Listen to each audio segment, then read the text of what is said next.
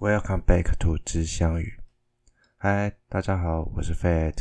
哎，我们今天没有要讲什么杂谈之类，我们今天要来聊聊关于久违的天文哈。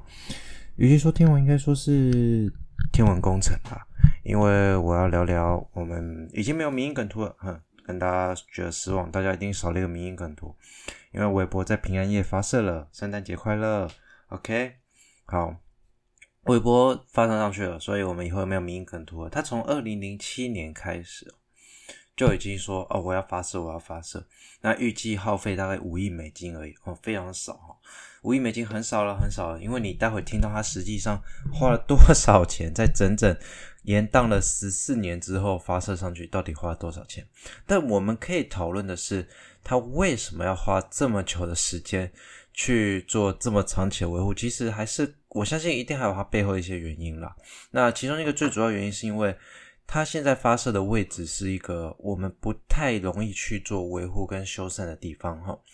那首先第一个，它二零零七年要发射，预计耗费五亿，它是一个红外线的太空望远镜，所以相对于所谓的 Harbor，它可以在可见光以及红外光上面更有。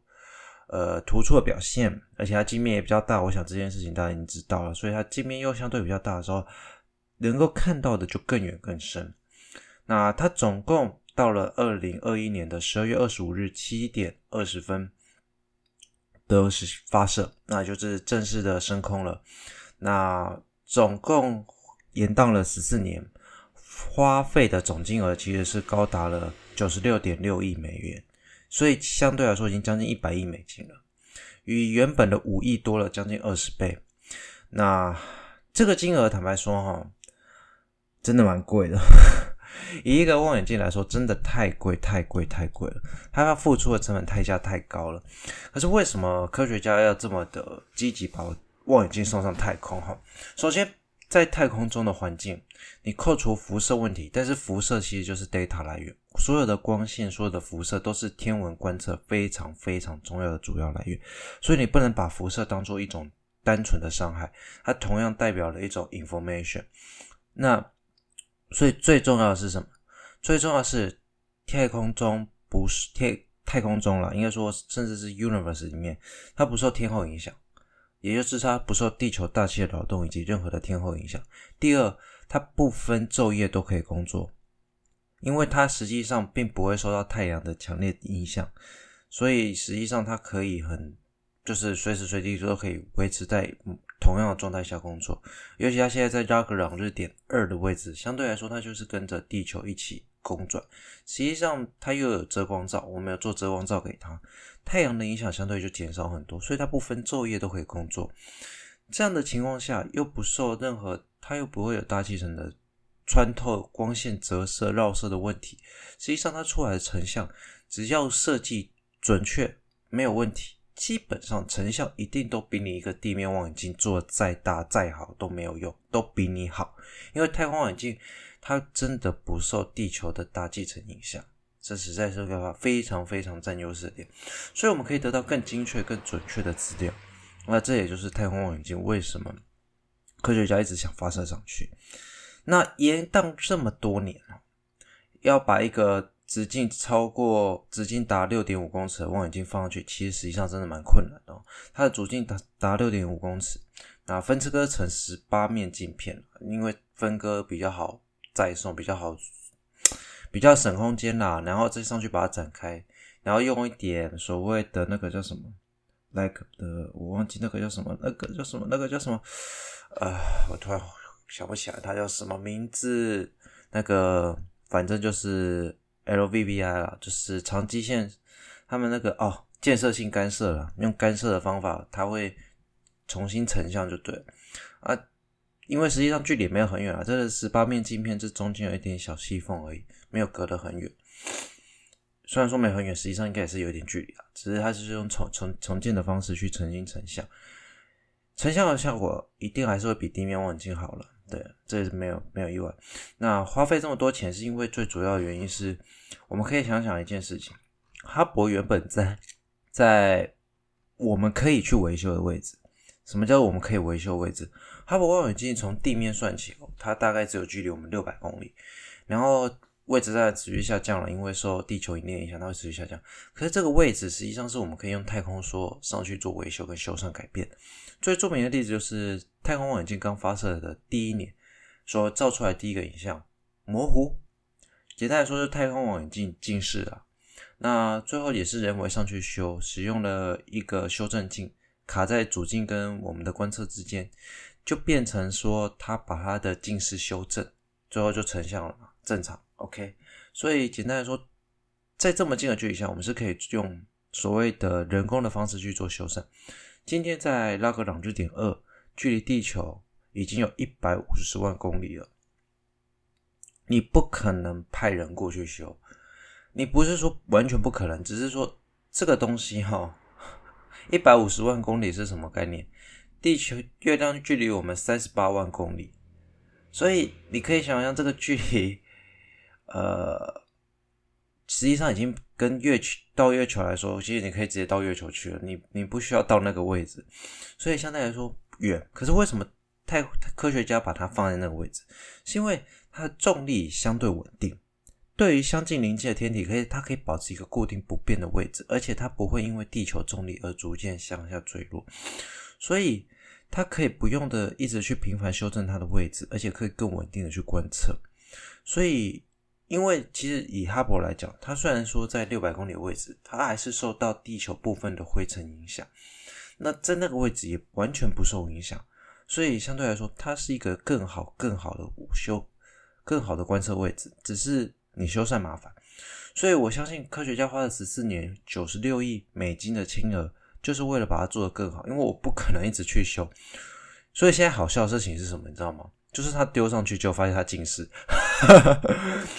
应该是不会啊，应该是不会啊。他们花了那么多钱了，而且也一直改善。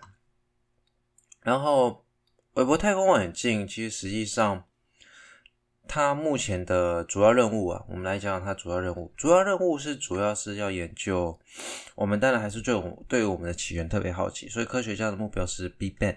也就是大爆炸之后，宇宙形成的第一批的恒星或星系的光，看能不能抓到了。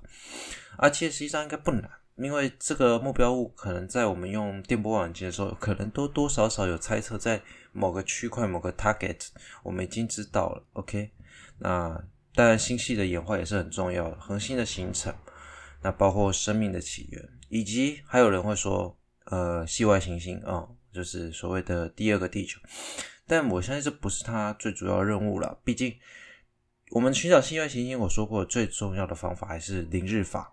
OK，不好意思，有垃圾车经过。我们没关系，我们就继续啊，因为垃圾车的声音没有很明显。OK，好，那它的功能呢，应该就说，因为它是所谓的红外天文望远镜，为什么会针对红外呢？是因为呃，我们大部分的红外线在进入地球大气层的时候都会被吸收掉，所以水蒸气跟二氧化碳吸收的强度最强。啊，我们二氧化碳现在那么浓嘛，啊，好，一个一个地狱梗。所以实际上，我们的大气层会吸收红外线，所以我们对红外线的观测，其实地面上是相对比较不容易的。所以把它。放射上去，其实，在太空中，我们可以针对吸收到更多的红外线。我们可以从红外线去判断说，哪些天体可能是我们曾经没有看到或观测到，这是一个非常重要的东西。然后，另外就是，我们来看看，因为哦，对了，它的遮光罩这里有讲到，就是为了。必须要保持它低温啊！我们望远镜其实都要在很低温，因为你 CCD 啊，一旦过热，就是感应感光元件一旦过热，就会自动出现杂讯。我们叫 dark current 跟所谓的 bias，就是暗电流跟偏差值就比较高了，所以都要维持低温。所以它是用它会设遮光罩来降低它的温度。然后另外一个有缺点是为了维持，因为其实你就算在拉格朗日点二哈。它还是会受受稍稍受到一点扰动啦，所以它时不时的，它还是需要一点动力去微调它的位置。所以实际上这个任务哈，为五年，呃，在六个月的调试，也就是说，它接下来前半年会做调试，五年后的执行之后，到目标是十年啊，要执行十年的计划。那为什么会设定五年到十年？是因为它的推进剂啦，大概推测可以用十年，所以十年之后它当然还会再绕个两日点二，但位置会慢慢偏移。我相信，呃，目前人类的所有的不管是望远镜或太空计划，实际上都让它超出年限，因为我们当时是用最高规格，当时代的最高规格去设计，所以实际上它的任务寿命一定其实可能会比我们预计的长，只是。最好的品质当然就是可能这五年、十年品质最好，可是十年之后它一样一样可以产出 data，一样可以做出资料，所以我们一样可以利用它观测到数据去继续做分析。所以我可以推测啦，如果 JWST 也就是韦伯太空望远镜，它没有任何寿命的问题，呃，应该不是说没有任何寿命问题，只要是说它任务期间这十年内如果没有任何状况，它应该可以再做十年。也就是说，它的确是下一世代的哈勃望远镜，它大概可以再撑个二十年到三十年不等。当然，因为做维修不易啦，我估计二十年应该差不多了。你算算看，哈勃太空望远镜时至今日已经运行了超过二十四年了，已经将近迈进二十五年了。那这二十五年的寿命，坦白说，它已经超出它原本预期的。时间了，因为当时发射上去应该也是差不多在五年、十年的寿命，它已经运行超过了将近五倍的时间。那它因为有修缮可以方便的问题，它可以持续做修缮跟改进。然后韦伯望远镜可能就没有那样方那个办法，所以我们可以推测了一个望远镜，例如说克普勒望远镜，它也超过年限，也超过十年，它好像在十一、十二年、三、十三、十四，我忘记了。也是在这几年才退休，所以我们可以推测是 JWST，它大概应该也可以到十五年甚至二十年的寿命了。只是最优秀的当然还是这五年十年，因为机器新嘛，设备新嘛，对吧？所以坦白说了，这个东西花了那么多钱，我相信应该是值得的啦，因为我们都很期待它产出来第一笔 data。它现在还要飞到那个点，可能要稳定下来，还有一段时间。但是，当它产出第一批 data，当这六个月过去，它一定会让我们非常非常 amazing。OK，好，我知道大家还想要讲公投投完的事情，但今天没有要聊哈，因为今天是十二月二十七号，礼拜一哦，我是刚好休假，然后刚好身体有点不太舒服，大家真的要保重身体啊！我肠胃炎跟肾脏好像有点发炎，所以现在。状况很差，嗯，好，就跟大家稍微聊一下最近发生的事情，然后祝大家圣诞节快乐。虽然已经过了，那希望大家过一个圣诞节，然后我们一起迎迎接跨年啊、呃，应该不是说一起跨年了，我应该三十一号要上班，我一月一号应该如果没意外会录音。那元旦那一天我们见啊，大家新年快乐，然后二零二二年希望大家都好了一年，我也希望。私心希望啦，能够继续在天文这条路上持续打拼努力。好，祝大家新年快乐，然后我们明年见。二零二零，二零二二年啊，我 sorry，我每次都讲二零二零，二零二零是很好记，你不觉得吗？二零二二年见，拜拜。